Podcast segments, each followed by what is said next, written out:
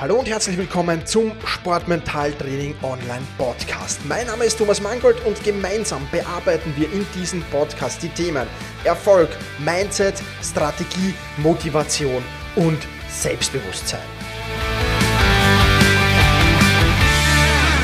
Hallo und herzlich willkommen in dieser Podcast-Folge. Mein Name ist Thomas Mangold und ich freue mich sehr, dass du wieder mit dabei bist. Heute mit dem Thema, warum du den Weg des geringsten Widerstands gehst und wie du das ändern kannst. Ja, der Weg des geringsten Widerstands. Das ist ja etwas, was wir ja, immer ganz gerne gehen. Wir sind auch immer auf der Suche oder viele von uns sind immer auf der Suche nach Abkürzungen und das betrifft jetzt nicht nur Sportlerinnen oder Sportler, sondern das Leben generell. Also wir suchen Abkürzungen, wir versuchen den Weg des geringsten Widerstands zu gehen und prinzipiell ist das natürlich auch nicht verwerflich, in gewissen Situationen zumindest. Ja, in gewissen Situationen ist es aber dann doch irgendwie saublöd, weil wenn du im Training zum Beispiel die ganze Zeit den Weg des geringsten Widerstands gehst, dann wirst du im Wettkampf große Probleme bekommen, wenn mal der Widerstand größer wird, den du überwinden musst und es dann nicht schaffst, weil du schlicht und einfach nicht daran gewöhnt bist, den ähm, ein gewisses Widerstandslevel einfach zu nehmen und, und zu über, überschreiten. Ja, äh, und das ist natürlich etwas, was äh, schwierig ist. Also wenn man jetzt zum Beispiel Marathonläuferin oder Läufer ist und ähm, da ja so dahin läuft und dahin läuft und im Training irgendwie nach 12 Kilometer oh, wird es dann schwierig und die Beine werden schwer oder vielleicht auch erst nach 20 Kilometern, keine Ahnung, ja, egal. Ähm, und man hört dann auf, ja, dann wird es im Marathon wahrscheinlich sein, dass ich auch aufhöre. Das heißt jetzt nicht, dass du als Marathonläuferin oder Läufer dauernd Marathons laufen musst. Ja. Du solltest nur vielleicht, ja, und das würde schon reichen, über diese Schwelle dann noch drüber laufen. Ja, das heißt, okay, jetzt sind die Beine schwer, jetzt ist so eine Situation, nein, jetzt höre ich nicht auf, jetzt laufe ich drüber und jetzt äh, warte ich, bis es mir wieder besser geht. Und wenn es mir dann wieder besser geht, wenn ich dann wieder im, im, im, im Flow bin, wenn du so willst, dann höre ich auf mit dem Training. Die meisten machen das umgekehrt und deswegen ist es klar, dass dann eben Probleme entstehen ähm, und dass dich das im, sowohl im Privatleben wie auch im Berufsleben und im Sportleben halt ähm, nicht weiterbringt, wenn du das ununterbrochen zumindest machst. Ja. Ab und zu mal spricht er nichts dagegen, aber es geht hier um die, um die Regelmäßigkeit, also wenn du regelmäßig in allen Lebensbereichen den Weg des geringsten Widerstands gehst, ja, dann wird das natürlich immer schwieriger und schwieriger, weil sich auch deine Komfortzone, und auch dazu habe ich natürlich schon Podcast-Folgen gemacht, weil die immer kleiner und kleiner und kleiner wird. Das Gegenteil sollte passieren, du solltest die Komfortzone so weit wie möglich ausdehnen und das ist das, äh, was dann wirklich zählt und was auch spannend ist und auch natürlich im Sport besonders spannend ist, klarerweise. Ich bekomme zu diesem Thema auch sehr, sehr viele Zuschriften, äh, vor allem zum Thema, wie kann ich mich in solchen Situationen motivieren. Aber motivieren ist halt nur die eine Seite der Medaille, die werden wir uns auch noch gleich ansehen natürlich. Aber ähm, es, es, gibt natürlich noch, noch, noch eine, eine, eine weitere, weitere Punkte, die wir vorher besprechen müssen. Wenn du immer den Weg des geringsten Widerstands gehst, nämlich, dann fehlen natürlich auch die Reize. Ja? Ein Muskel, der wächst doch nur, wenn du ihn überbelastest. Und wenn du ihn überbelastest, dann bedeutet das Wachstum. Natürlich gehört zur Überbelastung dann natürlich die, die, die nötige Erholung dazu. Auch darüber brauchen wir nicht plaudern. Auch darüber habe ich zum Superkompensationsprinzip schon eine Podcast-Folge gemacht. Einfach danach suchen gerne. Und äh, ja, das sind, das sind halt so Dinge, äh, die wichtig sind. Und genauso wie du dich persönlich, wie du dich mental nur weiterentwickeln kannst, wenn du die Überkompensation betreibst. Ja? Also das heißt, wenn du dich selbst mental mal überbelastest, dann wirst du mental wachsen. Wenn du dich mental nie überbelastest, wirst du mental auch nicht, äh, nicht wachsen, logischerweise. Und das betrifft äh, das Muskelwachstum, das betrifft das Persönlichkeitswachstum, das betrifft hier auch natürlich auch wieder alle Lebensbereiche, ganz klar. Ja. Und wenn du keine Reize in Form von Belastungen setzt, dann gibt es keine Überkompensation und damit auch keinen Fortschritt, weder körperlich noch technisch noch taktisch und schon gar nicht mental. Und das wissen auch viele Athletinnen und Athleten. Und trotzdem nehmen sie statt der Extrameile lieber die Abkürzung, lieber den Weg des geringsten Widerstands. Und sehen wir uns einmal an, warum das so ist. Und wie ich habe schon vorher erwähnt, zwei Seiten hat diese, diese Medaille. Seite Nummer eins ja, hat mit Willensstärke zu tun.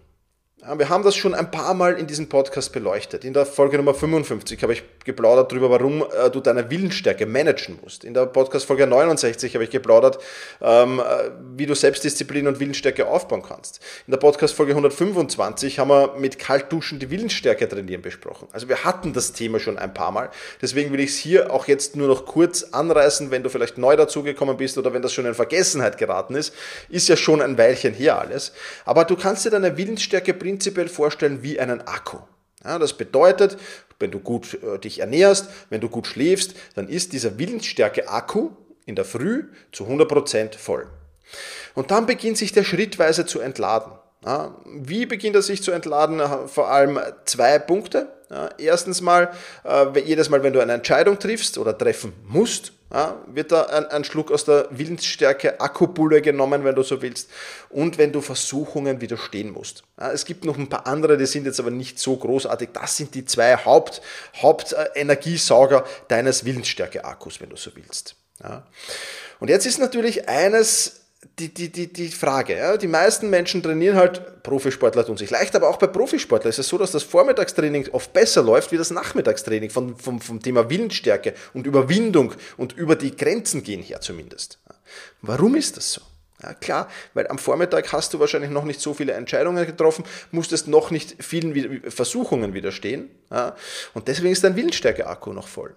Wenn du dann einen ganzen Berufstag vielleicht hinter dir hast und dann noch zum Sport musst, ein Berufstag, wo du viele, viele Entscheidungen treffen musstest, wo du vielen Versuchungen auch widerstehen musstest, dann ist der Willensstärke-Akku im roten Bereich. Und wenn das mal passiert, dann ist es ganz, ganz schwer, erstens mal den schnell wieder in den grünen Bereich zu bekommen. Ja, das ist Problem Nummer eins. Ja, man kann ihn zwischendurch auch aufladen, das ist aber gar nicht so einfach. Die bessere Methode ist es, zu schauen, dass du gar nicht in den roten Bereich kommst und dass du dann, wenn du abends trainierst, noch Willensstärke, Akkuleistung zur Verfügung hast, dass du dann eben auch da noch über deine Grenzen gehen kannst. Zumindest ab und zu mal. Ja, das wäre das der Mindestanspruch, aber auch schon der absolute Mindestanspruch, ja, wohl bemerkt. Ja. Das heißt, du musst dir überlegen, wo kann ich im Tagesablauf Entscheidungen oder Versuchungen vermeiden? Ja, oder wo macht Sinn, äh, die dann zu treffen. Ja. Macht es zum Beispiel Sinn, ich meine, ich weiß schon, es ist, wird bei dem einen oder anderen beruflich nicht möglich sein, aber macht es zum Beispiel Sinn, wichtige Entscheidungen, berufliche Entscheidungen, ähm, an Tage zu legen, die vielleicht deine trainingsfreien Tage sind macht durchaus Sinn. Ja? Oder schwierige Meetings genau die trainingsfreien Tage zu legen, wo du weißt, boah, ich brauche viel Willenskraft, weil ich muss der Versuchung widerstehen, den Menschen, die da im Meeting mir gegenüber sitzen, vielleicht nicht eine zu knallen jetzt in dem Moment. Oder nicht zu sagen, was für ein besonderes A-Loch ja nicht ich. Ja? Also da, solche Dinge dir zu überlegen, macht durchaus Sinn. Und das ist halt dann schon ein, ein, ein, ein, also du wirst den Unterschied wirklich aktiv bemerken.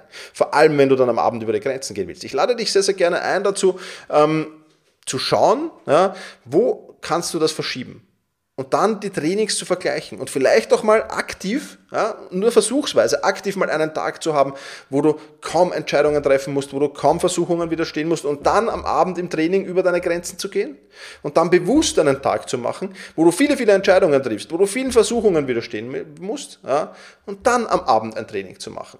Ich habe es ausprobiert, einige Male sogar, um, um auch wirklich zu sagen, okay, äh, einmal kann jetzt Zufall sein, kann auch Tagesverfassung sein. Ich habe es ein paar Mal ausprobiert und da kannst du mir glauben, der Unterschied ist signifikant. Also wirklich merkbar, wirklich signifikant.